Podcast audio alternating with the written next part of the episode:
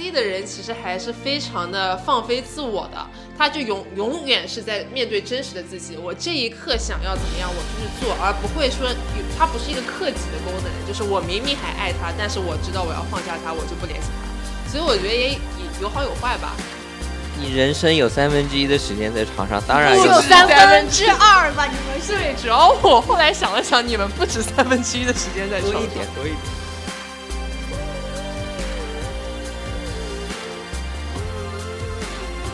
好，欢迎来到本期面包人派对，我是主持人 ESTJ 小苏，我是 ENTP 李导，我是 INTP 君浩。我们今天的话题呢就比较特殊，我们进入一个故事会的环节。就今天呢，我们会给大家讲一下我们自己可能和我们自己人格相关的一些怪异的特殊行为，然后也会给大家分析一下我们身边观察到的一些好朋友，然后可能跟他们人格相关的一些比较奇葩的行为。有没有人想先分享一下，李导？我想说的是，咱们这儿说的怪异的特殊行为啊，就是俗称怪癖。但是呢，这个癖好这个东西就很难界定，所以我们就觉得是特殊行为可能会更为准确一些。然后呢，在我们三个做作业，就是呃准备这期内容的时候，发现其实有时候人的一种状态。或者一种就是，其实它也不能算特殊行为，也不能算作怪癖。所以其实我们在聊的过程当中，可能有一些东西不能界定为行为。就各位听众朋友们，大家可以自行争辩一下，然后也可以欢迎在评论区跟我们讨论啊。就是说，有可能是行为，也有可能是特质。对，但是我们尽量会想说，哎，这个我这么做的一个习惯，是不是跟我的这个人格相关？那就我先开始说。就我其实想的这个题是那天我在翻冰箱，就是因为河马上面的买单它是这样的，就比如说买个菜，它不是要起送费多少多少包邮嘛？可能因为我没有开会员，然后每次就会凑那个金额给他买完。买完之后呢，但其实我一个人住在那个公寓里面，然后平时上班也都是点外卖啊，或者跟同事一块在外面吃饭，做菜的机会并不是很多，就导致我经常发生这种事情，比如说。我买一盒番茄，里面有三个，然后我一个人做顿饭，可能只用到用到了一个或者两个番茄，那剩下那个我就放那边，放那边，然后就很多天连着不做饭，然后呢，那个番茄就可能已经放了五六天，我就想，哎，再不吃它可能就要坏了，然后呢，但是我并没有别的很适合，比如说番茄常规嘛，比如说番茄牛腩、番茄炒蛋，但我家那会儿并没有鸡蛋跟牛腩。然后我如果又要单独买鸡蛋跟牛腩，我又要去凑这个起送费，然后我就会想，那我现在有什么？比如说我现在冰箱里面有一块鸡胸肉，那其实鸡胸肉跟番茄平常没有这个配对，我又开始硬整活，我就硬要把这两个东西给我用掉，然后我就会去搜鸡胸肉跟番茄能能搞出什么菜单来，就是我但凡搜到一个我觉得好像能吃的东西，我就会这么做掉。如果硬不能吃，我才会想办法去凑。也就是说，大多数情况下，当然也不是每次说那个菜一定在过期前都吃完，但是只要我有意识的情况下，我会想办法把那个菜在它的有效期内，就是用一种无论大家看是什么黑暗料理还是什么样的方式把它处理掉。但是我自己是能吃掉，且我觉得是能吃的。我这样听下来，就是我帮 ESTJ 升华一下，就是他们是在有限的条件内，尽可能的把问题解决了。嗯，其实算是我我自己理解这件事情，就是本身 ESTJ 的一个特性，就是要呃喜欢物尽其用嘛，然后喜欢讲究高效的物质或者说是人事的调配。那其实，在做菜这方面也是嘛，它也是一个物品，所以我要想办法在尽可能的把这些资源全部都利用完。就是你们本着不浪费的原则，把所有东西给用完了，我觉得是这一点特质。如果如果是我或者李导的话，可能就就可能兴兴趣来了就会做一道黑暗料理，兴趣没来可能就把它扔了。我想问的是，那如果是你是那么的菜尽其用、物尽其用的话，就是你会不会觉得浪费这件事情很难以接受？还是其实你也还好，但是在自己手上买的菜就是不能浪费？也没有那么的纠结，这只是说是一个习惯，就是比如说，嗯，我自己觉得这个东西是个好东西，它是有价值的，那我其实就本着资源要合理利用、资源要合理调调配的这个嗯，基础的逻辑把它这个东西用掉了。但比如说，如果说我的伴侣或者我的好朋友，他就是一个可能没有这方面意识的人。那我也不会说去辱骂他这个浪费的行为，但可能有的时候，比如说，可能真的是一个价值比较大的东西，像番茄，随便举的例子，比如说他哪一天他买了一个什么进口的大几百或者很贵的一个东西放在那边放着放，一直给他放过期了，那我觉得还是会还是会说两句的。我我想分享一个跟就是 ENTP 跟呃小苏同样在盒马买菜一个截然不同的行为，就是我 ENTP，就是我的我每次做菜都会买，就是它有一个那个蒜还有葱和姜的一个那个呃一个套的那个一个小套，也会买。对，然后呢，我每次买完都用不完，然后又第二次又买，以至于我们家现在有五个大概垒在那儿，因为那个蒜它不会经常坏嘛，姜也不会，就是我是一个想做一顿饭之前我都不会去查一下。我现在的哪些配料其实是有的这样的人，然后以至于就是我很多的东西都是放过期的，不仅是食材，还有化妆品和什么。就是你每次那个就是很着急的要的时候，如果这些东西不是你常用的，我都没有那个意识去查一下，就其实蛮浪费的一个。化妆品不是两年吗？也会过期吗？会的，很多其实是会的，就是你放那儿，特别是你买很多时候，很多小样，就是你都忘了，就是但是你在着急那个当下，就是你都就是真的记不得，所以我需要去经常去 check 一下，我才能。但是我觉得这也分情况，就是一着急的情况下，确实也没想那么多，因为确实买菜哦，像我们一个人或者两个人做饭，像大蒜、生姜这种东西，确实很容易放过，我也都是每次都是几乎重新买，除非说可能我连着。一周内做三四次顿，三四三四顿饭我都会用到，不然的话肯定等到下次做的时候就是要重新买的。但是呢，我从我妈那儿学来，因为我妈是个特别节省的人，ESFJ 确实也是很节省的。她她让我看到了一个习惯，就是她会把那个葱花买来，因为葱不是一买就一大把嘛，但是一次性肯定用不完那么多。她把那个葱切成小段之后，她放到了冷冻里面。然后以后就每次从那儿拿，然后这一点我是有学到的。然后一开始是葱，然后后来我发现买大蒜也可以这样，就那个蒜，每次你买来不是四头蒜什么的，就是一把嘛，然后永远都永远都会放到烂掉，放到发芽，然后我就会一次性买来，就把它剁剁成蒜泥之后，可能放在一个什么地方，放在一个冷冻里面。对对对。我我就突然想到，就是我们这种 P 人，我觉得这个跟 P 跟 J 是有关系的。就我这个 P 人吧，就我经常抖音刷到人家去山姆一个月买。可能一千块钱就买一个月的食材，然后所有分装好啊什么，就是他能把一个月的，就是这个家要做饭的，就给小朋友吃的，给老公吃的，给婆婆吃的，就所有东西都井井有条的，一个月的伙食都，我就觉得这种事情对我来说就不可思议。但是我觉得这样的人肯定他是以家庭为重心的，就我觉得这个跟人格不相关的点在于，我们三个都是其实大部分时间是在工作事业上面的，所以你不太可能去说为了家庭的一个。起居方面的事情去做那么大的筹划，那我有话说，作为一个 INTP，其实对个人的饮食也是有规划的。比如说以季度为单位去天猫超市买一下零食，然后呢，买完之后，呃，可能第一个月吃的很开心，但是比如说有一些保质期只有三四个月的，比如说麦片啊这些，然后因为不想吃，所以我就会放在那边。压根不去管它，我也知道它还有一个月快过期了。我想等我想吃了再吃吧。然后只有一个星期过期了，我还是这么想，就我不不会有这种物尽其用的心思，就我就看着它慢慢的过期了。那你也舍不得扔呀？还是扔的？我懒得扔。哦，INTP 不是不舍得扔，是懒得扔。哎，我这样突然想到，我两个前任，一个是几年前那个 INTP，然后还有个是之前谈那个 ENTP。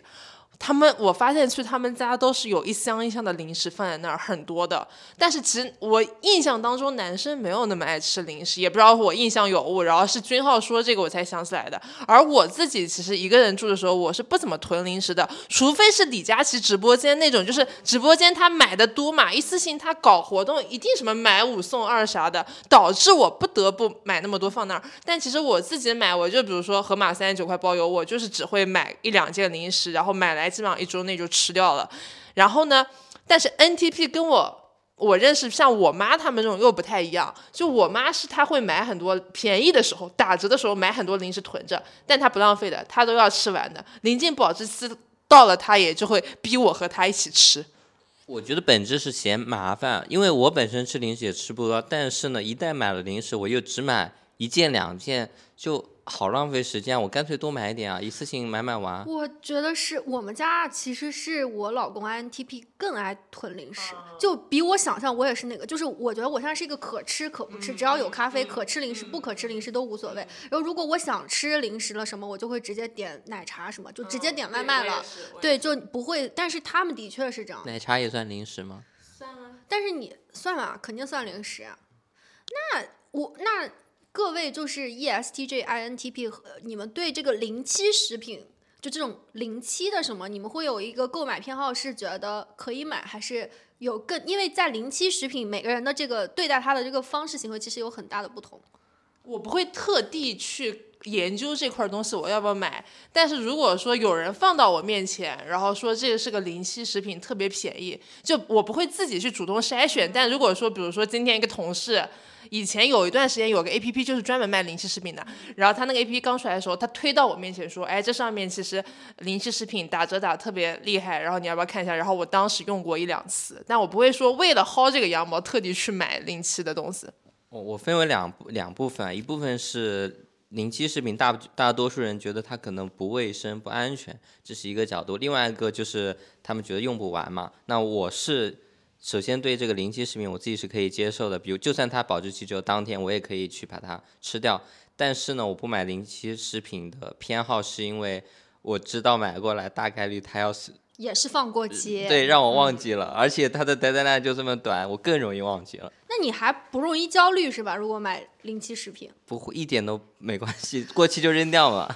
说到吃啊，就是我分享一个 ENTP 我自己的一个小怪癖，就是我可以一个月只吃一种食品。就是我可以，比如说，而且是主食，就是米线啊。这里呢，我可以就是拔高了说，也可以往一个就是从小的生活习惯说。就首先是因为云南人就是很喜欢吃米线，就是我我妈煮的米线，我可以每顿吃吃一个月，就是一日三餐都吃，这这么夸张的这种程度。还有一个我可以拔高了说，就是其实。我是什么样的情况下会一个月只吃这一个外卖，就是只只煮米线吃，或者是这样自己做嘛？是，就是我那个月太忙了，就我实在是不想想，就是我点开饿了么，我都没那个食欲去，我还筛一下今天吃什么，明天吃什么，就是我我忙的就是时候，就是就感觉我赶紧把这件事情就就解决完就好了，有点像那个。这是拔高了说，有点像那乔布斯，他就穿永远穿一套衣服，是吧？就你的意志力只有这么多了，就不要，不要再在吃这件事情上，因为如果你稍微闲一点的时候，或者什么，就是其实就是想每天吃点花样，这是一个人的这个。但如果你特别忙的时候，其实就没有那么多意志力，就赶紧想解决了就结束了。哎，那我想问一下，这个米线是你是会把它区分成，比如说米线里加今天吃蛋加蛋，明天加。不会，我就是如果我是点或者像螺蛳粉，螺蛳粉跟哪个，我就永远点那一款，就一个月只点那一款，就是我都不分一下，就今天加啥，明天加啥，就完全不不会的。那是有点厉害，就是你相当于我翻译一下，就是你一个月一直点一个一款一款一款米线，比如说就是中午吃晚上吃吃一个月，就就能这样，就是一个月是比较极限的，更长可能就一两周。对，我我可能能一直吃米饭，但是菜要换。我是完全相反，我从小到大一周之内不能吃同样的食物，就比如说一周之内的早饭不能重复。虽然说现在打工人非常卑微，可能一周有三四天都在吃便利店的包子，但那个包子的种类也是不能重复的。然后中饭也是，就比如说我们公司对面就那那么些店，就待了三年也快吃遍了。但是我一周内，比如说这周吃过麻辣烫了，然后就周一吃的。周二到周天绝对不能再吃麻辣烫，就是我是一定要每天换花样的。我觉得是，就是有的人他是这样，就比如说这个东西他吃了好吃了，他可以一直吃，或者说，呃，有就是我跟别人不太一样的点，我对吃东西的点，我觉得我能一直换花样，基于我没有那么挑食，就是我觉得，比如说你觉得。呃，一般般不难吃的东西，可能我就觉得还挺好吃的。你觉得好吃的东西，我可能就觉得非常好吃了，导致我其实接受度很广。然后接受度很广，就导致我一直想尝新的。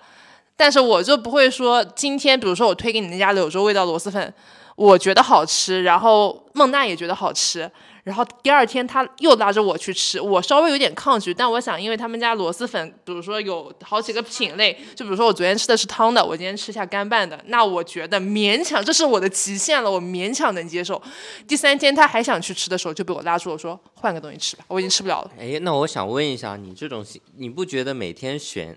就挑一种新的食物，不是一件很耗精力或者很费事的一件事吗？对我觉得费事儿，但是对他来说其实是很必须的一件事情，他受不了。对我是我主要受不了，我我没办没办法一直吃一个东西。哦我我就是呃一个月同同一款食品可以一直吃，还有就是就是我能一直点一家外卖店的一样东西。然后比如说是或者是我去看了，我曾经有段时间就闲得无聊，去看那个饿了么上，就是我点的所有的麻辣烫，就是都是那几样菜。就是就能就是就是基本上，比如说好几家店也都是那几样，就是一直吃一直吃。就是那我觉得挑是可能是有点挑，就是如果这个东西就是我已经界定，哎，这个东西可以一直吃一直好吃，我就会一直吃。然后我曾经还有把那个外卖店，就是我在那个上城区住的时候，就直接吃吃到它就是已经关了。我知道是我的，我还觉得是我自己可能贡献的这个点的频率不够高吧，就很生气。就那家外卖店，就那个便当关了，我很生气。哎，那我想问一下，你你有没有那种一直吃一直吃一家店，然后或者一直吃一种食品，然后突然有一天你口味换了，就突就突然有一天你觉得你再也不要吃这种食品，就是除非他们换厨师，或者是换了，就是已经低于我平常吃那个线了，否则我可以一直吃。我我举一个事情，就是我曾经在一家呃羊肉面店连续吃了一年多，就每个周末或者起码两最起码两周会去一次，然后就跟那边的人都很熟了，然后有突然有一天就是变心了，我再也不想去了。不是突然有一天我点了就是点了一份比较 big big size 的一份羊肉面，然后吃腻了，我就我就吃完我整个人就不好了，因为东西太多了，但我又吃掉了，然后那你有没有同一个姑娘看完一年以后，突然有一天觉得她给我的爱 too much 了，然后你就整个人都不好了？你回头送我一个。但君要说这种情况，我有的，但是我有点辨别不出来，是因为就是他没有印象当中的好吃了，还是我自己的口味变了？但是我会有这种情况。啊、我我是知道，比如说，因为我我那时候吃撑了，就吃撑的感觉很难受，很难受，就甚至有点反胃，然后以至于我知道我下一次看到那个食品，我就会想啊起上一次反胃的那一瞬间，就有点肌肉肌肉反射的意思。嗯那那君浩，索性再说一个你的那个特殊行为吧。我的特殊行为都比较极端啊，一个是 和和常结婚，就是就对我来说，我觉得和床结婚给我第一个启示是啥？不好意思打断了君豪，就是咱们以后他结婚就都送床上用品，什么抱枕、四件。套、被子什么。但回头我房子里全是抱枕。但是还有个问题，他都要跟和都都要跟床结婚了，他对这找不到些东西的人了，可能。他对这个东西的要求肯定很高，万一我们送了他根本看不上，是吧？哦你对床，你因为特别喜欢睡觉，特别喜欢在床上这个，就是要一天都要在床上，你是不是对床上用品这种需求的要求会特别高？要求会高，但是要的东西不多，就是那个垫子、被子、枕头要好。哎，我突然想到了，就是我那两个 NTP 前任好像也是，就他们的床的那个品质的要求其实是比较高的。比如说，其实我租房子床垫是本来就有的嘛，然后我就直接睡了，反正一般也都席梦思，又不会真的给你很烂的那种。他是要自己重新买一个他喜欢的那种床垫换掉的。你人生有三分之一的时间在床上，当然有有三分之二吧？你们是？对，主要我后来想了想，你们不止三分之一的时间在床上。多一点，多一点。好，你继续说你和床结婚的具体一些哦特殊的行为。就是但凡能躺到床上，我就一定会躺床上，而且躺床上就基本上什么事，如果能在床上干所有事情，我就会在床上干。你可以举几个离谱的例子吗？比如说看书，就是我看书可能看累了，我就会去床上看。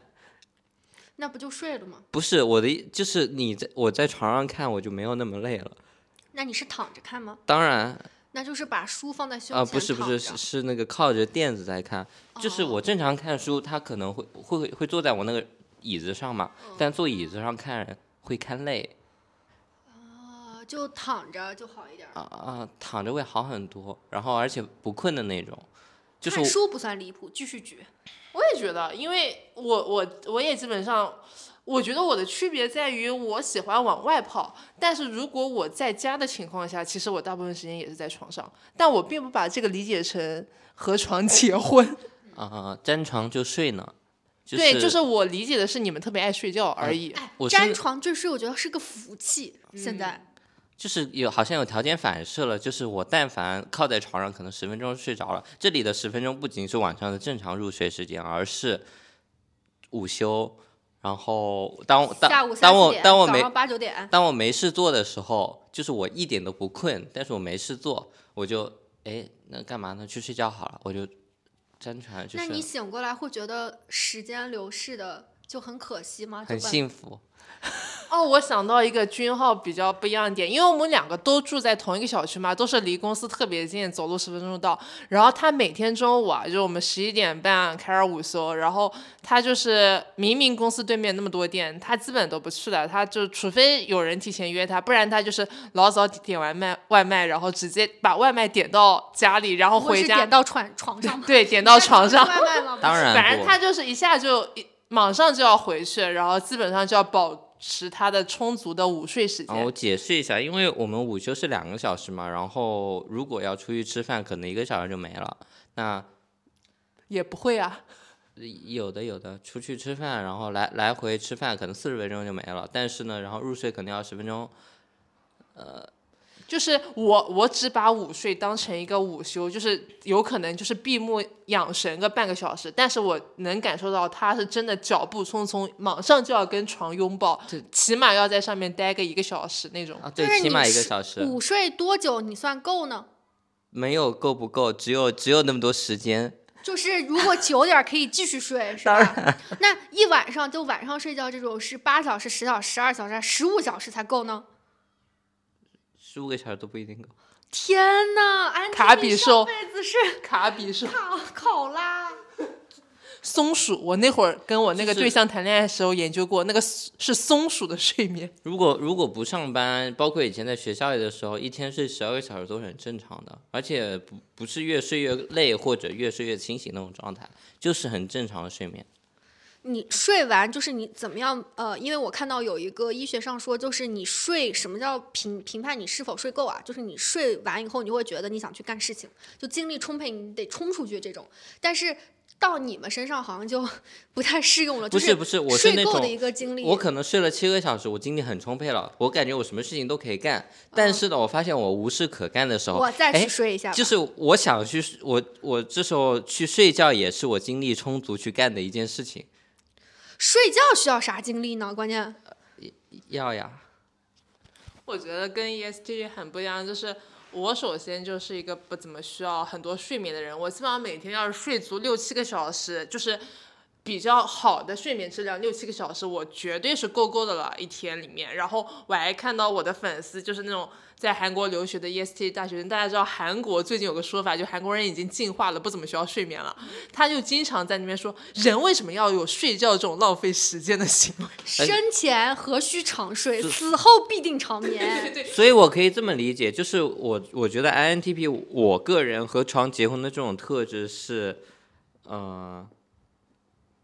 你还不是你个人，我觉得 INTP 确实都蛮喜欢睡觉的。对我老公每天早上呃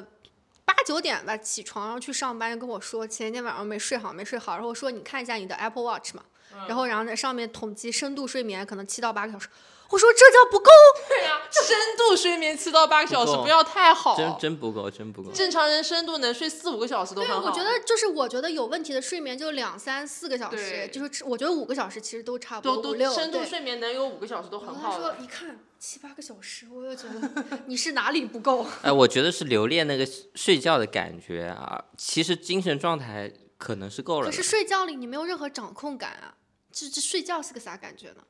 轻松，幸福就是你们觉得听音乐可能是一件很放松的事情，那睡觉也是一件很放松的事情，但是那也是一件很享受的事情。那那俊浩应该是真的是嗯，OK，很难评。很难评。好，我们说下一个。我说一个，就跟我跟两个屁人就说一下这人的这个很做什么都要 list 这个点，其实这个就老生常谈了。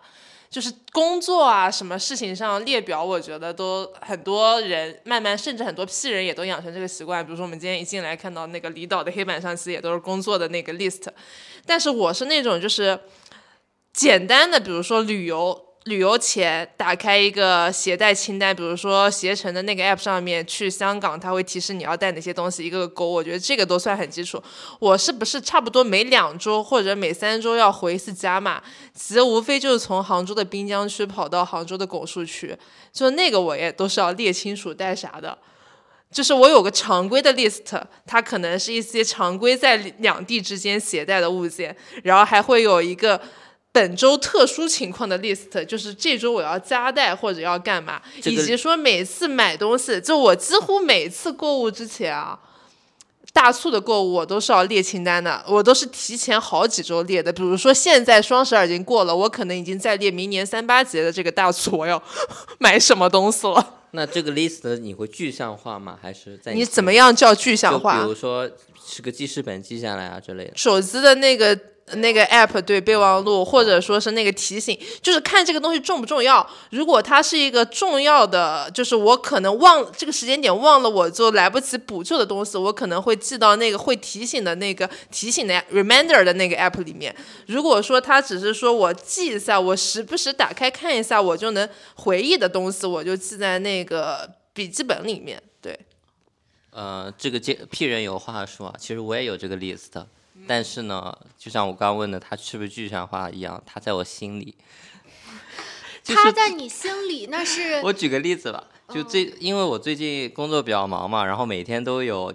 十几二十多个人来找我，然后呢，他们跟我说完，我我说 OK，我这件事这这些事情处理完再处理这件事情，然后我会在我心里的待办事项里面加上他这件事情，而且根据优先级排好。然后呢，我会随着我心里这个 list 做完一件事情，做另外一个，就我一定不会把它写上去。你还会给它划掉是吧？就心里有个动作。对对对，会把它划掉，然后变到下一个。那那是这是批人有点聪明吧？不是不是，但是呢，我觉得啊，你先说。但是呢，如果我忘记这件事情了，那我忘记了是一件很好的理由，然后我就会，比如说一二三，我把二忘了，那我一干我就去干。如果是这样的话，我会理解成你责任心不够哎。但是，因为其实我列列这个东西，不是说我有老年痴呆，我心里记不住。我其实就很担心，万一哪个事情忘掉，我觉得是可能责任不到位的东西，所以我才要记到一个我能看到的，并不是说我不记这个东西，我脑子里就没记。那我的工作状态最近是不不是说我一天要把一二三四五干完，而是可能有十件事情，我只能干五件事情。忘的就是不重要的呗。对，那不是我，我还是在我这边，我会理解成你对这个东西责任心不够嘛？那可能别人感受到是这样的对啊，对啊。我想说，是那个小红书今年年末的时候，就是那个 J 人给 P 人的一点震撼嘛，拿出的都是 J 人在那儿翻那个他们二零二三年的整个的那个呃 planner，应该什么计划本啊，或者什么，就是这种。然后呢，我就看到很多 P 人给 J 人也有一点震撼啊，那就是买了二零二三、二零二四、二零二二、二零二一，然后一共就写了三四页吧，就然后或者后面就涂鸦的这样的计划本。我觉得就是我我也是。呃，分就是计划这个事儿，就工作上会那个，但是生活上就是像小苏这种，就人家那个电商三八的大促都还没开始准备，他就已经开始列计划，这件事情是真的有点叹为观止。哦，我之前干过一个很奇葩的事情，是我们有一年吧，好像是二一年过年的时候，我跟高中同学在那边打六人双扣，就是那个牌是这样的，就是其实相当于这个。打这种就是它是个纸牌游戏嘛，这纸牌游戏里面有一些规则可能是我们自己制定的，也就是说只有我们这帮人玩的时候，我们把这个规则在那次玩顺了，我们觉得哎这个规则可以延续。然后呢，高中同学嘛，在北京、在香港、在在上海各个地方，其实一年也就去那么一次。我当时把那个规则详细的记下来，然后把那个备忘录算了算，改到了二零二二年的农历，说明年这个时候他会提醒我这套规则是这样子的。这么说的话，我从来没有一个就是给自己上定时的备忘录，就是除非是比如半个小时后我要吃药这种，就是不可能是跨天或者跨月。备忘录现在还在呢。说起会，我会每年定到过年的时候。说起这件事情，我上次十一点五十分，呃，看到十二点有一个演唱会门票开票，我就给自己定了一个闹钟，然后呢。我忘了，过了十分钟。就是反正对 P 人来说，这个闹钟啊、备忘录啊也不一定有用的，反正就是做给自己看看的。那好，那你们还有什么奇怪的事事情吗？我这儿讲一个就是旅行方面的事情吧，因为后面 ESTJ 有一个旅行方面的一个怪癖啊。然后我的这个旅行方面就是我从小到大吧，跟谁，我爸妈带我去玩，跟闺蜜一起去玩或啥，就是但凡看到那个景区有禁止入内的什么房间啊、山洞啊，就这种。我都特别想去，就我一定得去看一看。然后呢，我给大家分享几个例子，一个是就是比如说像迪士尼啊，就是我刚去迪士尼回来，就看到那个有工作人员房间写着禁止入内工作室，然后当时是在排队的那种，就弯弯绕绕排队排那个飞越地平线。我就每次都要去把那个手把就按一按，看能不能开开，看看里面是啥。就是后我老公说你怎么这么手欠？就人家已经写着什么工作人员休息室禁止入内，然后不行，我就得就其实挺讨人厌的。然后还有就是小时候。小时候就是因为云南就是各种景区，它那个禁止入内的，它可能就是一个容易呃山山体容易滑滑石的一个地方，然后可能是那个比如说像丽江、大理还好，其实地丽江、香格里拉那些栈道什么禁止入内，肯定人家那个就是那个那个栈道就已经修的不能再就是它可能会有水啊，或者是有一些就危险这件事情，就是我我从小就是反正就是得。跨过那个牌子，然后就小时候被也没有被爸妈打吧，但是我妈是真的是就为这件事情很头疼，就是我一定要，比如它有个禁止入内的一个牌子，然后它是一个栈道什么，我就要过去踩两脚这种。然后最离谱的是有一次是我们去一个度假村，那个时候我记得特别小，就是。小学六年级，我跟我闺蜜嘛，就 ESTP 去，然后怎么样？然后呢，当时呢，大人就在那个度假村的，就打，他们是打牌还是打麻将，我不太记得了。然后我俩就看到有个山洞，我俩就想进去，就是一个。呃，荒山野岭的度假村的旁边的一个山洞，然后他得先翻过一个小坡，再爬上一个小山，然后再进去那个山洞。然后那山洞就是黑洞洞的，啥灯也没有。我俩当时连手机都没有，就是大人是没法联系上，就是还没有什么小天才手表这种，就是对于那个黑洞洞的里面啥都没有的，然后一个山洞非常的着迷，就两个小孩儿，两个小女孩儿，然后不知道有任何蛇啊什么，然后就去了。然后把大人吓的，然后但是最后我们没走远啊，就我妈为此呢就给我编了一个非常恐怖的吓人故事，大概就是说有一帮人类似的也是来这个山洞，结果被困在里面，最后不得已吃蝙蝠呀什么什么，可能三个人死了只剩一个，然后最后那个也没救上来什么，然后就把我吓了一跳，然后但我到现在回想起来，就是我妈就是因为吓，就是实在太怕我这个了，给我讲了这种恐怖故事，就是这就是我分享的两个，然后第三个就是。呃，我长大了以后呢，就是还是会做这种，就是很多很危险的，在危险边缘就拼命试探这件事情，就是。我觉得就跟小苏说，就 E E N T P 可能从小没怎么被打过，或者是没有受过社会的毒打这种事情，就就比如说是有一条恶犬，除非它特别恶，就是如果它是一条长得可爱的恶犬，它在那儿想要咬我的样子，我还是会上手去摸一下。然后你们看到有一个就是有一只小狗把那个谁有个女生，反正就咬咬的那个就很恐怖嘛，这种事情，就我看完以后，我就是我会抱着一种。我不太信，我得去试一下这种。就现在长大好一点，但的的确从小有很多这种事情。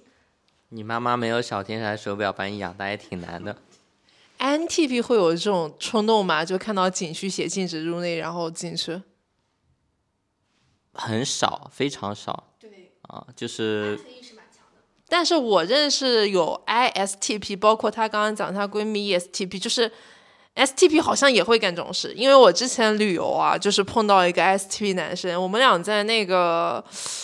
呃，反正我忘了张掖哪个景区，然后他其实很多路是不让走的，他也是，就明明大路就在那边。他跟着了迷一样的，非得往一条很奇怪的路上面走进去。那小路，我我我也喜欢走小路啊，但是他写了不能走那个地方。那我怕走迷路，所以不会走。他他不管的，我当时也怕走迷路，但是因为他那会儿跟我在一块儿，就我我觉得这个人走，因为我当时这么想，我觉得。他要是走丢了，最后走不出来，我们那个车又发不出，我还得等他。算了，我就跟他一块儿进去吧，这样我万一还能把他带出来，因为我们等于说是一一辆车的嘛，对吧？但是如果说只是一个，就我不不为自己考虑的话，这个人走进去，我就不跟他一块儿进去的。诶所以写着禁止入内，你们还要走是啥心理啊？就不怕迷路这种情况？就是就没遭受过毒打。就是假设我这真的那你迷过路吧？有迷过路，对啊，那不就是没有 SI，他不会有那种吃一就堑你长一智的你难道觉得迷路是一件很还不错的体验？是这样吗？我曾经就是也是，就反正跟我闺蜜我们出去玩，然后迷路，然后就在那个深山里都能见到豪猪。你知道豪猪是什么？国家二级保护动物那种，就是就西双版纳那个森林里面，你知道吗？就吓得要死了，就整每个人都很吓。但是但是哇，昨天晚上好好玩儿啊，就是真的是没打够。我跟你讲，就呃就其实我觉得就是 SI 的能，就是那个能力没有得到发展，他其实不太会有就是吃过这个亏也不长记性。其实 E ENTP SI 是那个盲点功能嘛，很多人这个功能很薄弱，就会有这种现象。而且现在长大还有那种女生出去就是的这种安全意识，小时候根本没有。你想俩小女孩儿，三小女孩儿，就就就就就就敢这样，就真的也是就是欠打。那最后来讲讲你的，我 INTP 的这个点比较奇葩，就是上一上一个点和床结婚是于个人的，但下一个点就是影响别人的，啊、我把它叫消息进了轮回道。怎么体现呢？就是不回消息，各种消息都不回。就比如说我，首先我看消息的频次可能就，比如说周末的话，一天就两次一次，然后统一看一下，然后批量回复一下，然后回完之后呢，别人可能就顺着你的话回了。如果别人秒回我，会回他；然后如果别人可能过了五分钟才回，那个手机已经被我放下来了，他就再也收不到我的消息了。哎，我觉得这个真的是典型 INTP 会干的事，因为我的那个设计师，当时我们的那个 HR BP 是 ESFJ，就是字母完全相反的。他那会儿就开始，还没进来的时候就开始，其实他不是很满意这个设计师，他说这人不会消死的。就是我给他发消息问他啥时候能入职啥的，永远要等到最后打电话给他催他，他才会那个回。当时他以为是这个人意意向没有那么明确，所以就是拖着我们。后来入职之后发现他就是不爱看手机，因为我们现在在录那个短视频是这样，我们那个短视频我们有一个，他就是要连这个罗德收音器，手机的话要用一个转换器，然后我们有一个转换器，但是 Type C 的，但是我和娜娜就我们俩录的人，我们都是苹果手机，而且不是 iPhone 十五，就是是那个苹果的那个充电线嘛。然后呢，只有那个设计师的手机是 Type C 口子。我当然他自己的手机嘛，我就说我们这个可能每次录要录蛮久的，可能要录下午两三个小时。我说你手机给我没事吧？他说完全没事啊，不看消息的。我发现他平时确实不看消息，所以他把手机借给你都不要紧。而且还有一个点看手机、微信，你在干嘛呢？你告诉我，就是统一回复啊。现代人，你你在干嘛呢？而且而且还有一个很关键的点，就是我的推送也是关的，这就代表着微信电话和电话也联系不到我。所以每次我们都以为君浩可能在那个死了？他其实就是在睡觉，两两个那个怪癖结合在一块儿。有可能不在睡觉就死你了。手机的使用时长是很短的。手，手机基本上不用，那你正常工作，你社交，你你不用手机，你在干嘛呢？工作用电脑啊。呃，不是，你你除了睡觉，你还能干啥？就大大块的时间是，就是首先社交这件事情，别人提一般提前约嘛，提前约，那我就比如说我就空好了，我就知道明天比如说几点到几点就要出去，然后呢我就会会把手机放下来了。就关于那件事情，我都不会再讨论那你。会错过很多消息吗？还是你觉得并没有？就是轮回你也看了，其实、呃，其实两者是一，就是我觉得两者是都都有的。首先会错过很多消息，但是我觉得并没有。你可以理解这句话吗？呃还是不服就其实就他不 care，就可能别人给他发消息，他觉得本身大多数是种闲聊，就我啥时候看到都无所谓。就其实我发现我们的群聊他是会看的，只是说他会统一看。就比如说我们都发了两天了，然后他开始我啊艾特他的事情，他从来不回。对他就那个？看，这就是这就是，我觉得我们都可以翻出来，真的艾特他的事情，他从来不回。是的，而且我们那个设计师，因为我们办公桌就坐一排嘛，那我有时候懒得叫他们，我就钉钉。尤其你说上班时候微信消息不回，我还能理解。钉钉大家电脑上都登着的吧，办公软件。我钉钉给他发消息，我发现过十分钟艾特也没有用，回也不回的，然后我还要叫一声，哎，你看一下我钉钉发你的消息。啊那我很正常，因为我一天起码要收十几个钉，然后照样不不 你就是活到现在这么惹人爱的这个原因，你有没有找到？不是，这是一这 不是。首先，我觉得这是两一个一个是不看消息，还有一个是可能看了，就像呃，你刚刚心理你回复了是吧？不是，就比如说我看了这个消息，但是呢，回这个消息我可能要想三分钟，但是呢，我当下有别的事情要做，这时候呢，我就会把当下那件事情干完，想着再去回这个消息，但是呢，实际上是我当下这件事情干完了，那件事情就忘了我觉得朋友还 OK，那工作伙伴有没有跟你说，就是你为什么不回我消息？啊，所以工作伙伴是区分角色的嘛，就是 就是有因为优先级，一因为级人物、二级人物。对对对，因为现在跟我对接的大多数是他们他们他们找我要东西，然后一般是我是供于你，啊，一般我是供给侧，因为岗位的关系。我相信这一次节目，文老师肯定会听到的。以后我们对付君浩在工作上，就是他发我们的内容，我们也给他拖个两三天再回。不是他的整个这个呃，整个这个过，应该说怎么说模式是这样：首先你在心里想三分钟，然后不要回他；其次把这件事情忘了，对，然后再不是，这只这只是我们需要告诉他的我们的心路历程，但实际上我们心里面想不想也无所谓了，反正都是最后再回。再再举一个，就像你刚刚说的，其实我对别人的期待不，他这个不是那个我对别人是这样，然后我要求别人对我是另外一个样子，我对别人的期待也是这样的。举个例子，就是我这这周得到了一个活，然后呢，开发就说呃两天内要搞完，然后我就跟，但这个活呢又是我另外一个同事要的，然后我就跟那个同事说，你不急，你不你晚上你晚上不用加班，我还特地跟他说了。我看出他很想下班，我说你晚上不用加班，你明天早上给我就行。然后结果他第二天没给我，然后我又这么说了，然后他第三天没有给我，然后他又这么说了，干得漂亮，然后我我最后支持这个同事。没办法了，我就跟他说，你再不给我，这个人要去打你，那个开发要去打你了。我也我也懒得催他，我直接让那个开发去催找他了。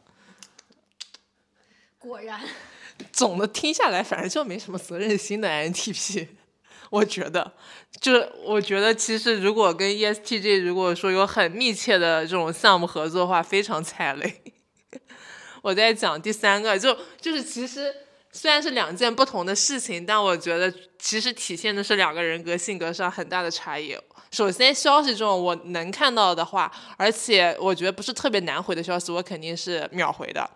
啊，这个是接着刚刚君浩的那个行为讲的。然后另外一个行为就是我出去玩也好，或者干嘛，我拍完照片，因为我不是玩相机嘛，然后我拍完照回来，哪怕我那天拍了几百张照片，我基本上就是回去之后要立刻导图修图，然后修完图要立刻发。我记得我有的时候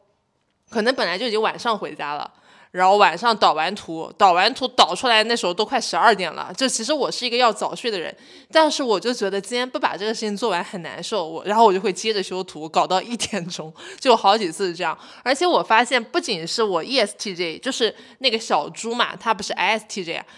他比我还利索。就是有的时候我们因为住的都差不多，都在滨江萧山这块儿嘛，然后到家之后，我还可能说，哎，有点累，我先去洗个澡，洗完澡再出来导图修图。他是真的，当我洗完澡的时候，已经把我跟小扎照片区分好，打包已经传传送给我们了。我说你是真的一刻不休息啊，回家放完包立刻导图，就是反正非常的现充。唯一能绊住我的是，我给自己列一个 list，就比如说我去年去川西那次。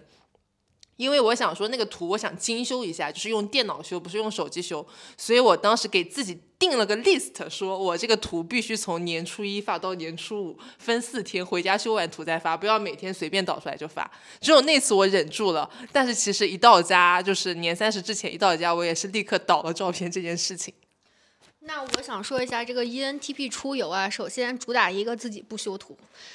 唯一可能修图的可能性就是实在是太无聊了，得找点事情做才会自己修。然后一般一般都是就反正出去玩的总有女孩总要发，就比我急切，就是我是可发可不发那种。比我急切的人，人家修完说，哎，那你把给我吧。然后他这，然后然后人家一般都会说，那你这个我也帮你捎带着弄吧。然后还弄弄弄就弄了，反正然后以至于就是我我到现在就是我发现我近好多年就是我不可能凑齐九张。不可能，就是有一张发一张，有两张发两张，因为主要都是别人。是的，我记得那年我们俩做离岛，他还是他主动拉我说去下雪天拍汉服，每个人花了五百多块钱妆造，出去拍那么多照片，那最后也他自己的照片好像就发了一两张，我都不知道这个钱为什么要糟蹋掉。不是啊，你你拍照片就是为了发朋友圈吗？你可以，李导的意思是不是就拍给自己看啊？我也是为了发朋友圈，只是我不想不想 P，是真的。然后你你只发了一张，我对我现在就是你看我朋友圈，就是一张、两张、三张、四张，就是六张，六张都很难，你六张都很难。下次买个 P 图服务吧，这样还能多发点。我传给人家我都嫌烦，就是只能是就小苏这种说，哎，这个不错，然后就他就顺便就 drop 给我了这种。然后这是一个是照片啊，还有他刚刚说说就是我想到他说就是回家就是电脑要整理，然后然后那个啥，就是我是一个永远不整理任何文件的人。然后关键我觉得这件事情最近比较困扰我的点是，因为我们就是最近东西比较多，就是我如果假设比如说我星期一做的东西，我周二不整理我的桌面，或者是因为我们很多人写作嘛。我周三和周四，甚至到周五的时候，我再去整理那个东西的时候，那些资料，不管是视频还是图片什么，就很难找，因为它要么在云端，要么在哪个，比如飞书上，要么在桌面，要么在下载，要么在很可能家里的电脑，然后呃那个自己的电脑或者是公。我就不行，但是我还是一个，就是就是，我觉得我已经为这件事情吃了很多苦头了。就是如果假设我当天就能整理，甚至第二天整理，我就可能只用花一个小时，我就能整理完了。但是我非得七天以后要死了才去整理，我觉得这件事情太痛苦了。但是我还是这样的人，我君浩是不是差不多啊？嗯、我会，我不是，我有方法，就是我会记得我那件事情在哪个电脑上干的，然后用上搜索。我知道了过七天你真的不是，主要君浩所有的事情都要相信自己的记性，他好几件事情他不相信自己记你肯定记不了，你是记不了的。那我那君浩还是相我信我记不了，我在每一台电脑搜索一遍就好了。对我的点就是说，如果你当天甚至隔天整理，可能就花了时间很短，就能顺手把它弄完。对但是你七天甚至半个月以后，你就很痛苦嘛。对你可能连文件名都不记得了。我会我会出现那个我找这个东西找了很久的情况，但是还基本上不会出现我找不到的一个情况。就我不我也不爱删东西，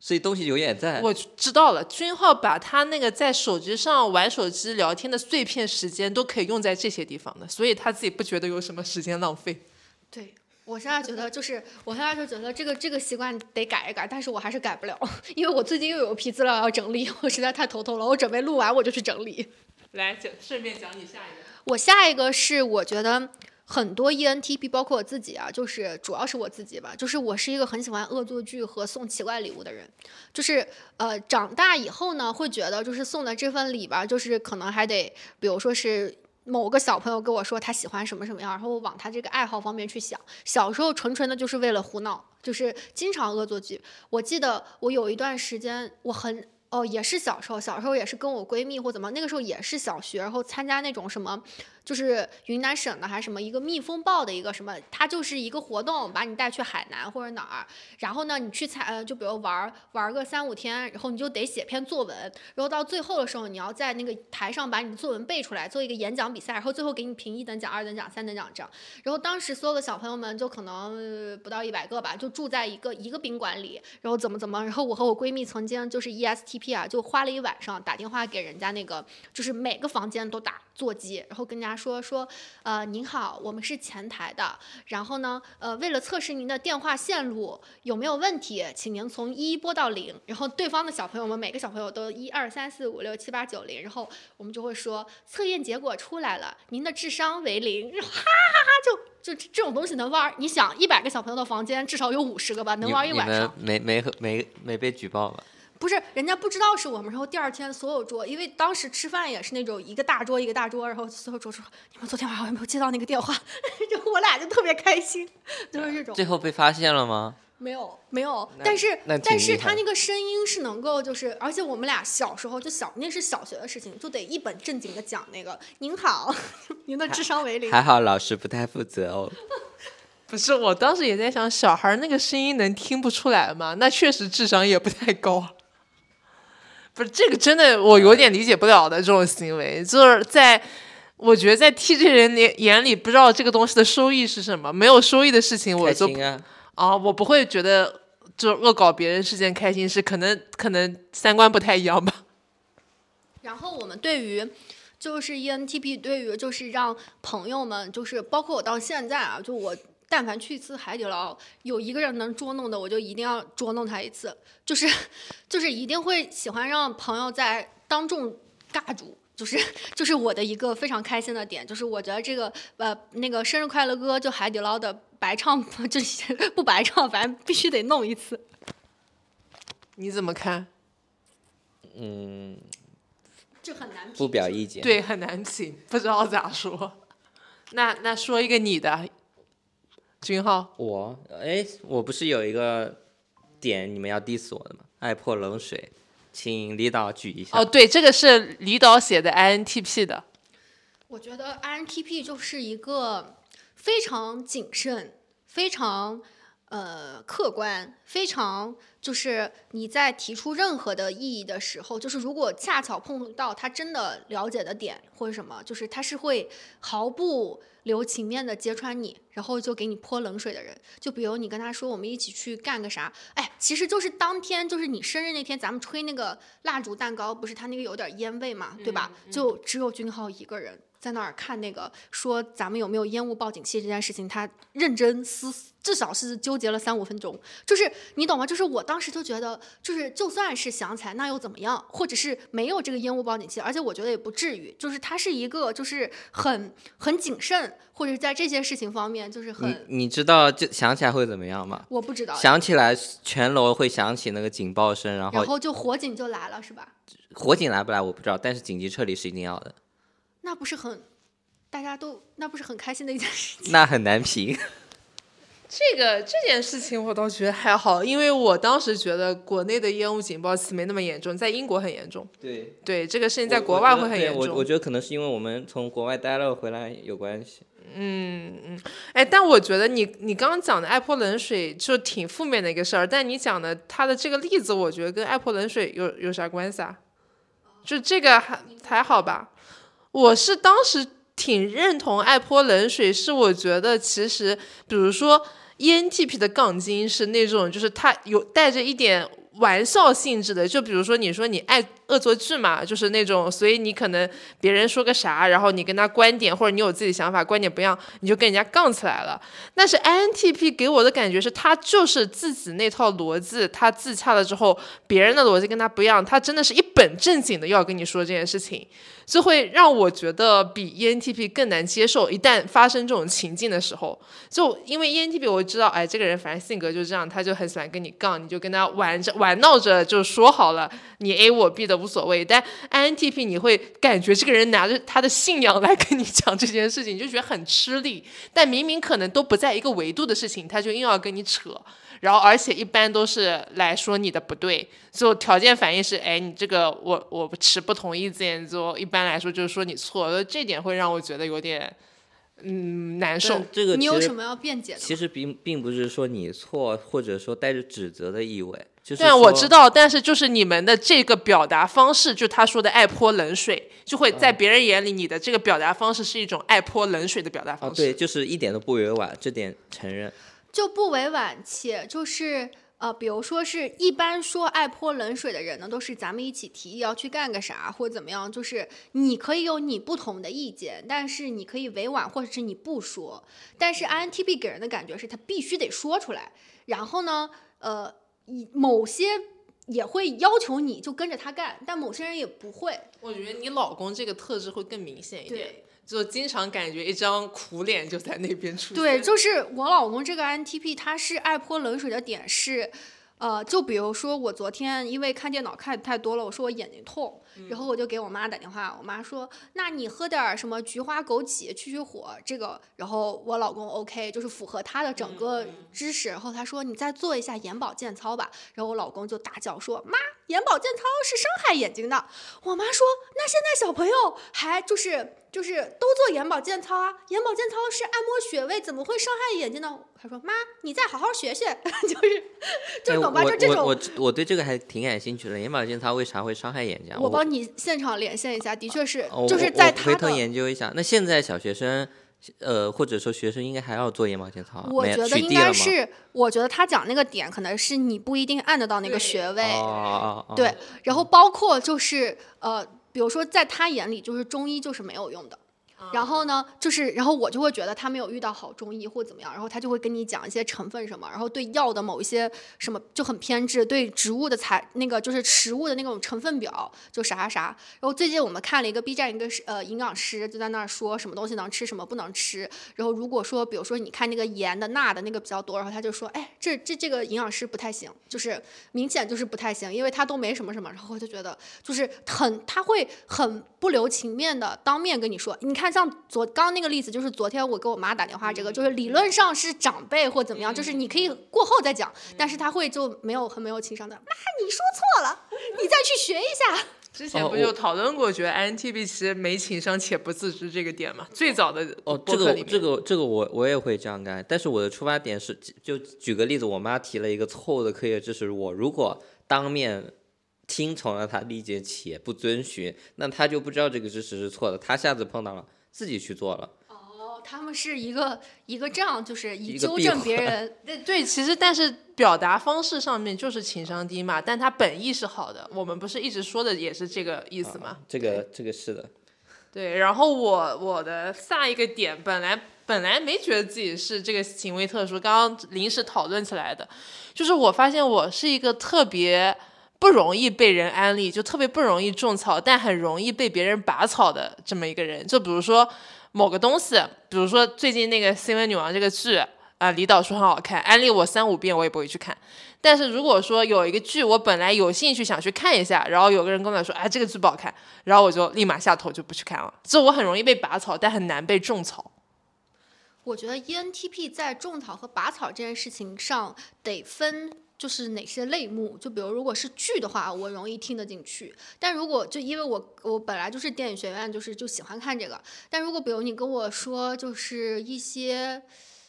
其他可能，比如说是钓鱼的。车就这种，就是完全不感兴趣的，就可能我就不太听得进去。但是我跟小苏完全相反，我是一个非常容易被爆拔草啊，不种草，就是且我种给别人种草的唯一的就是这个东西太好了，就是没有什么就比较词穷的这种，就是很容易被种草。就是如果说是呃你跟我讲，比如说是是哪部电影好看啊什么什么，就这个东西你说超好看必须冲，然后我就会就会很上头的这种。但是呢，我我是一个不容易被拔草的人，因为我可能这件事情的容忍度也是蛮高的，就是。怎么说？就是我觉得你就是容易被拔草，是因为你的容忍度是比较低的嘛。我觉得其实我们还是从那个呃荣格的角度来讲，就是 E ESTJ 还是很讲究效率的。就一旦这个东西有人跟我说不好，我就不想浪费时间去体验了。就我觉得我万一体验最后结果还是不好的，我就浪费了，就浪费了我的时间和精力和情绪。对，然后安利也是，就比如说，哎，有可能这个事情还是碰到说李导的安利，因为李导真的像如他所说，他的安利语言特别匮乏，他很难跟你描述这个东西有多好，他只会用一些超好、超牛逼这类的词，我觉得好无力啊，这个安利就压根不知道他安利的点是啥，所以我根本听不进去。但如果说有个人跟我描述的很具象，就比如说这个女演员啊，但这部剧里面的她的这个演技达到了高潮，跟以前很不一样，或者说哇，这个导演设置这个情节真的，你看到第十集才有反转。就他如果跟我描述的很具象的话，我有可能会去看一下。我觉得这是 N 跟呃 S 的。我我我我我完全不一样。首先，我既容易拔草，也容易被种草，然后所以容易花钱。然后，然后，然后有如果有一个人跟我说，就是像你刚刚说的，这这个人那个剧里的人怎么怎么表现，怎么怎么表现，所以他很好，我反而会听得烦，所以我只用他跟我说，哎，这很牛逼啊，这就 N 跟。S 的区别，N 就特别抽象，然后 S 人会觉得 N 人怎么话都说不灵清，就是说的这么概念性。就是在我为什么说很容易被种草，也很容易被拔草呢？就如果有个人跟我说，哎，这个这个东西很好很好，那我我会有那种为了尝试体验感而去干这件事情。但是呢，可能另外一个人说，哎，这个不好，那我会我可能就直接也也就不去了。就我但凡对一件就是别人告诉我去干嘛，我可能会有那种体验感，所以容易被种草。我发现就是我匮乏的种草语言，是因为我觉得千言万语就化作一个牛逼，对啊啊就是对，你我说不出我前男友也是，然后这一点我其实还写过笔记，就说 ESG 很烦这种表述。就比如说，你说你喜欢我，我问你你喜欢我什么，你说啊就是感觉，就是只是心动，然后说不出个原因，其实对我来说是无效的。我觉得喜欢一个人一定是图点啥，一定是某你某你身上的哪一个特质，你连这个都说不出来，我就觉得很空洞。所以我觉得这是 N 人跟 S 人很大的一个区别。哎，其实我也是这么想的，就我从小就是，我觉得喜欢一个人一定不会因为他特质，但是我没有找到一个自圆其说的想法。然后到了后来呢，我找到了一句话可以自圆其说了。是什么？找到一个破局的密钥。对，就是如果你喜欢一个人是因为他身上的一个特质，然后那你就喜喜欢的是这个特质是吧？然后如果有一天这个特质没了，那你还喜欢他吗？不所以要找一个不会消失的特质啊，但是没有特质是不会消失的呀，人一定会变的呀。可以努力维持啊。如果你连努力维持这个特质都没有，我就不喜欢你。哦，对啊，那那说说明他如果不努力维持这个特质，你就不喜欢他了。，耶、那就是完全不一样。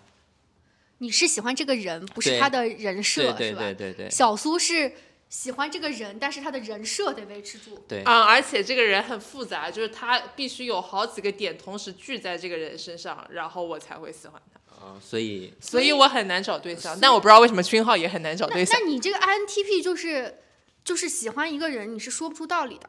啊、可能会因为某些原因，就是因为某些特征或者某些点，也也可能是因为某些特质，然后在那一瞬间喜欢上了。但是呢，从今以后就再也不会因为这件特质而喜欢他了。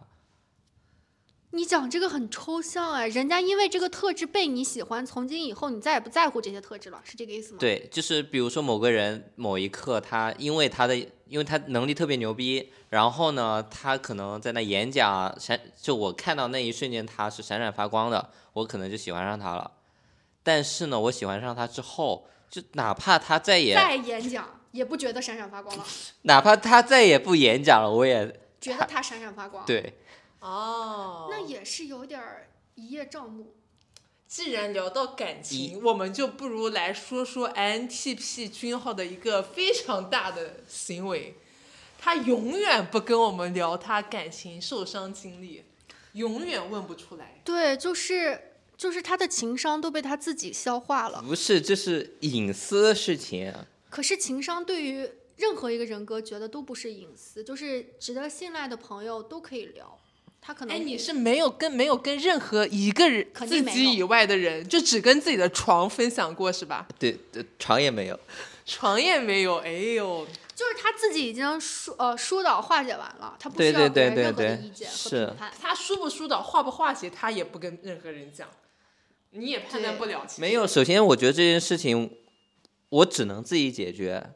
然后呢，如果我自己解决了，我就没有办法把没有一必要把它说出来，因为我把这件事情告诉别人没有意义啊。别人会开心吗？不会啊。会啊，会啊，我听到八卦就很开心。不是是，但是这是一个就是呃，就闺蜜之间、朋友之间特别亲密的朋友之间，大家互相说自己因为工作或者是感情有遇到坎啊什么，就这是一个很正常的事情。哦，这这就得要说到那个我自己想到的 INTP 的一个特质了，就是他喜欢自，就是我自己喜欢一个人解决的事情，一定能不分享就不分享。就比如说工作中碰到一呃一个问题需要解决，但我明知道有个人曾经解决过这类事情，而且还解决的不错，但是呢，我只要想自己想出了这个方案的解决方案，我也不会去问别人当初是怎么解决的，而且双方讨论啊什么的，或者不喜欢求助吗？不喜欢求助，非常不喜欢。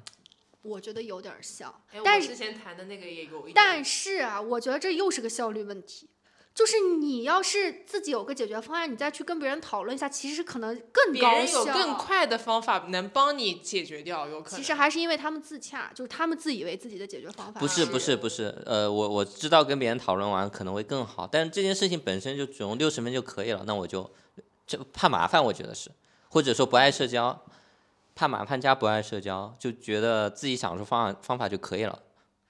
我我突然想到一个 INTP 是不是一个？就有一天我刷到一个观点，我当时还想到，就是我还想一下这个他说的对不对？他说，人有时候他需要一些把自己主动的关进信息茧房。是为什么呢？就是假设你在考研考公的时候，你老去看一些说什么啊，你研究生出来你也没涨多少钱的工资，然后你本科的同学都成为了你的领导，然后公务员哎，最后也是国家政府没有钱，你也是三十五岁很麻烦。就是你你如果已经选择考研考公，你还去接受这些的话，就是你。完全会犹豫不坚定嘛？我觉得这是就是刚刚跟你刚刚聊到的那个乔布斯穿多件衣服的事情是一样的，就是意志力的原因。每个人意志力可能就只有一百分。那我今天这一刻决决定穿什么衣服，下一刻决定吃什么，就扣掉两分了。那假如说我因为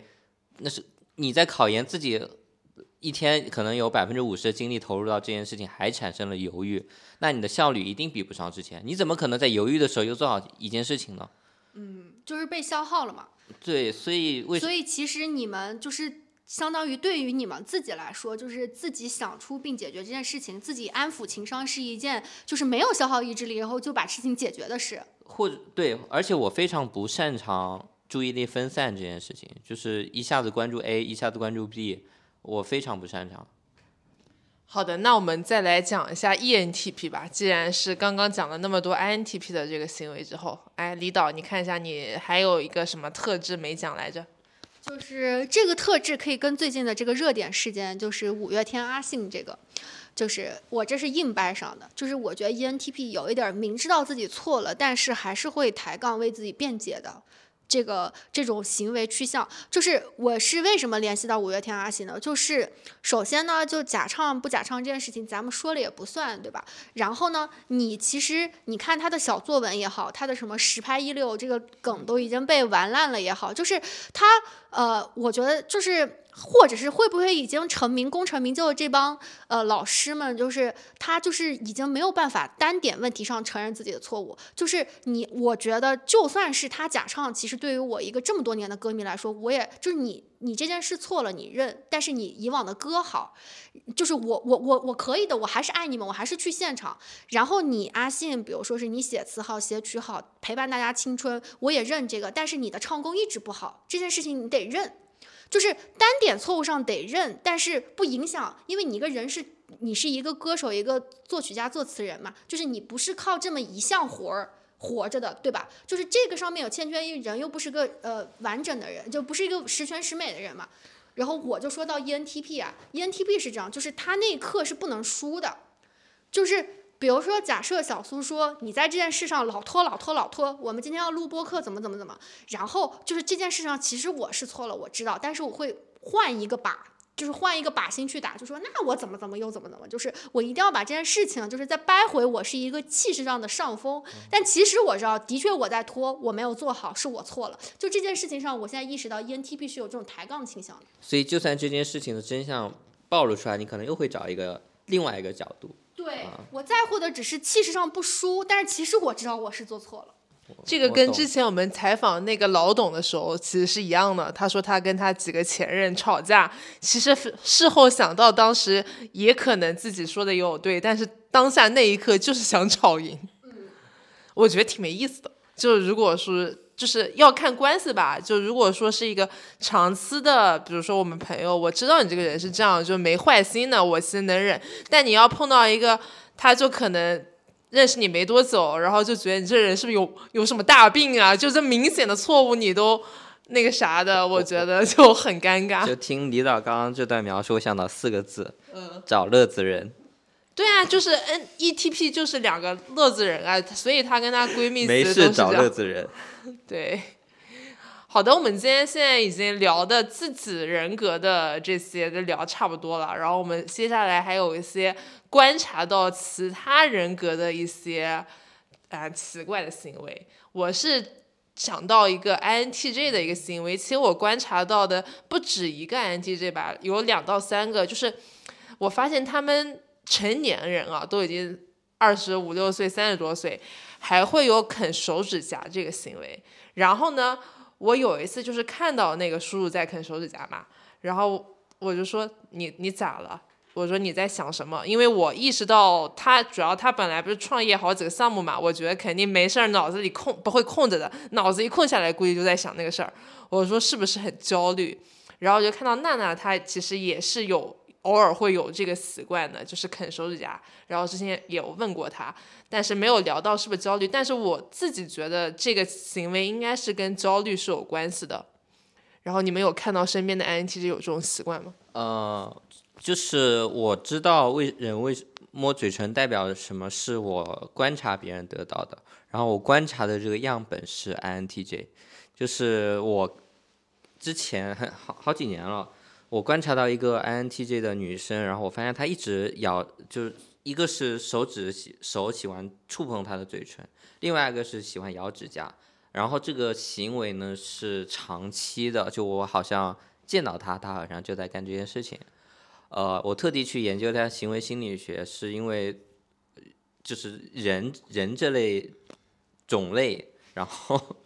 他在每次去摸嘴唇的时候，他其实是在舒缓脑部的一个神经结构，就越越摸嘴唇，他整个人是越放松的。所以其实摸长期的摸嘴唇，其实代表这个人有长期的。焦虑感、不安全、缺乏安全感的一个表现。我看到的就是 INTJ，我是觉得他们眉头紧锁，就是会，就是有那种就是不松。哎，对，不舒展，他的面部表情很多时候是很紧张的。就是我们跟娜娜录录播课，就是其实大家在呃突然 Q 到一个新的什么的时候，就是我们仨的反应就是要不笑啊，要不什么什么，就是就也没想好自己下一步讲啥。但是我会明显的看到娜娜是有在构思她下一步要讲什么，然后所以她会有那种很紧张的一种就是这种输出状态。但其实有时候我们是挺酣畅淋漓的。嗯，是的。然后我再分享一个 INFP 小蝴蝶的，就是，呃，肯定不是所有的小蝴蝶都这样，但是我身边有男有女的，他们的状态是这样的，他们不擅长谈恋爱，我不知道应该说不擅长还是就是，嗯，就是自己很难进入这个恋爱的情况，或者说有的他有对象，但我并没有觉得他整个恋爱感是给我感觉很甜蜜或者很顺畅的。就是这样的一类人，但是呢，他们很喜欢深度的分析恋爱心理。比如说，他其实如果说他跟你，他信任你，跟你关系好，他是愿意跟你来聊这个恋爱心理状态的这些事情的。我还有一个男性的一个呃小蝴蝶，他甚至很喜欢看恋爱心理分析的那些公众号，每篇长文他都要看，以及那些恋综，且他是要发表意见的，就是 恋综看完还要 report 的，而且他的 report 还要显得很专业那种，我觉得也蛮神奇的。但恋爱嘛，自己不谈，我们经常嘲笑他说，你能不能去实践一下，不要老给我们讲这些理论知识。我说一下不一定对啊，就是在我印象里面，I INFP 他是一个很注重于情小蝴蝶嘛，他很注重于情感上的一些情绪啊、思想共鸣的一个人。就是如果他谈恋爱的话，其实物质还好，但是双方精神节奏得一致，因此他会把自己很多开心、不开心的一些所有想法都可能输出给对方，以至于导致不一定是所有人都能承担得住这么多情绪的。哦，那我想到的是 INFJ，就是这个人格的人，男的女的都喜欢哭，无论老少，我不知道为啥。INFP 也喜欢哭。哦，就我身边，我我我我认识的那几个小蝴蝶女生，是不是 INF 的问题？反正我我我就我就觉得很喜欢哭。嗯，但是 INFJ 跟 INFP 其实他们的主导和辅助功能都不太一样，就是。只是说，一个是 F F I 容易哭，我其实能理解，因为 F I 他特别容易共情到别人的情绪，就他的情绪感知能力，无无论是对自己内心的情绪感知能力，还是对周围人的情绪感知能力都特别强，所以我其实是能理解说，呃，小蝴蝶为什么容易哭，但是 I N F J 的话，其实。嗯，我不是特别，因为没有没有交的特别深的朋友是 INFJ，所以我不太好解释你说的这种现象。然后邓紫棋是小蝴蝶嘛，然后她上了一个综艺，小哭包是吧？嗯，我来分享一个就是 ESTP 的一个怪癖吧，就是呃，这个怪癖我不知道是他个人的这个特别。呃，个例的行为呢，还是就是他跟他前任的纠缠，比他跟他前任在一起的时间还久。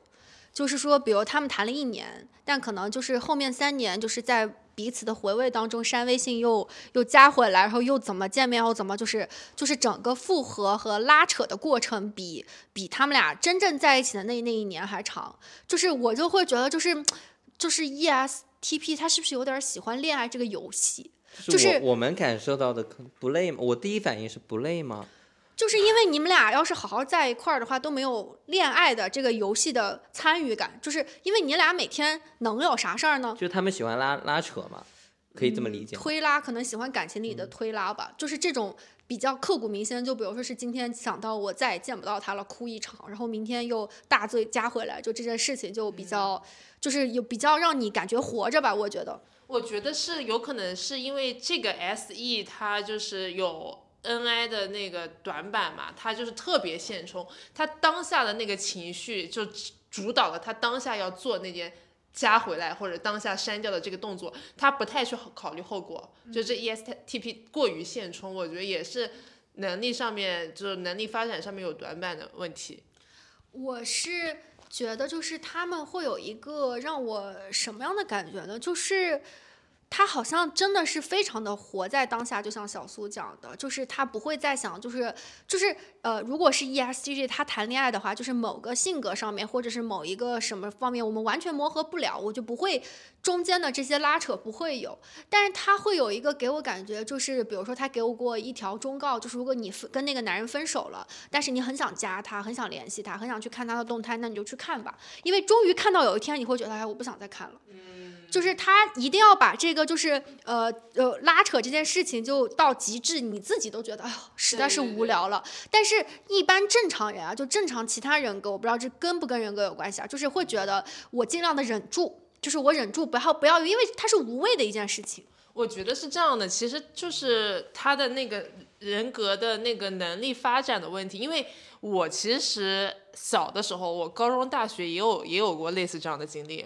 就是我当下就要死要活，我这个人烦死了，我就真的受不了了，我就把他删了。我觉得看到他的任何状态都很痛苦，就把他删了。但删完之后又很后悔，就觉得我还是想这个人，我就要把他加回来。我也有过，这可能没有像你 ESTP 闺蜜那么长，但是我有那个状态过。但是后来我觉得我的 SE 压下去一点了，然后 N N 的功能的见长之后，我就能忍一忍。就如果情绪反扑，我自己能也能消化掉。但是。比如说像你们 ENTP，可能 N 人他本身的就 N 值就高，没有那么现充，可能对于情绪反扑这个事情，自己能靠 N 的能力能发散掉，能像君浩说的，能他自己能疏解掉的能力会强一点，不会有这种行为上的具体的动作。但是 S 人可能真的行为上会有一些执行。嗯，我其实有这样的经历，但是像小苏说的，他后后来可能。就想开了，我也是想开了，就是我后来领悟，又领悟了一个道理，说，就是删人有两种，一种是物理删除，一种化学删除。物理删除就是刚刚反馈的，就是把他拉黑啊啥的。那化学删除就像你闺蜜总结出的那个道理，当你有一天看还是看到那些消息之后，但是你心里已经没有波澜了。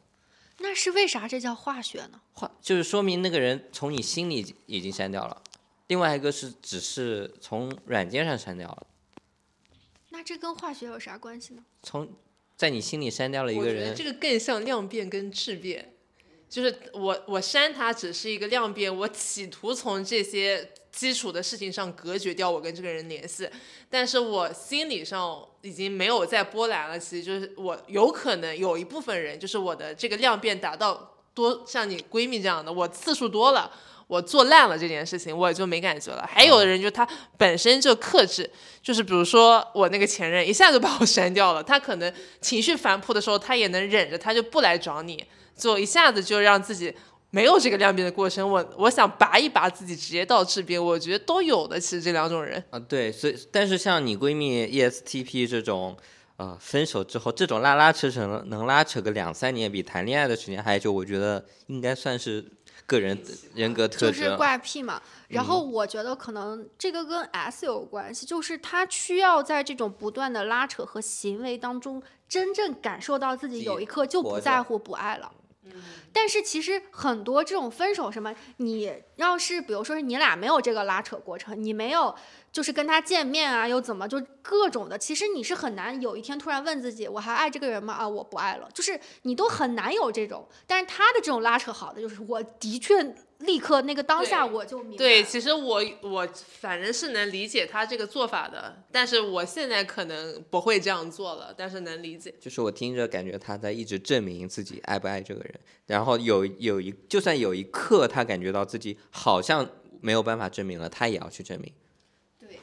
对，直到竞品证明到确信，老娘已经就是 move on 了。对 S E 的人其实还是非常的放飞自我的，他就永永远是在面对真实的自己。我这一刻想要怎么样，我就去做，而不会说有他不是一个克己的功能，就是我明明还爱他，但是我知道我要放下他，我就不联系他。所以我觉得也也有好有坏吧。好的，那我们今天的这一期节目呢，就先简单的跟大家分享了，呃，ESTJ、INTP、ENTP，然后还有 INTJ、INFP、ESTP 这些人格的我们观察到和我们自己感知到的一些特殊行为。如果说评论区有别的人格的小伙伴也觉得，哎，自己有哪些行为好像还蛮特殊的，可能跟人格有关，还挺有意思的，也可以在评论区跟我们分享，或者加我们的这个面包人派对的群，跟我们一起讨论。或者说大家听到，因为我们刚刚主要还是聊自己三个人格嘛，那大家觉得跟我们人格一样的人，觉得听到这些特质，哎，发现你你也是这么做，或者你发现自己并没有这么做，也可以跟我们互动。好的，那我们今天的节目就先到这里啦，拜拜。拜拜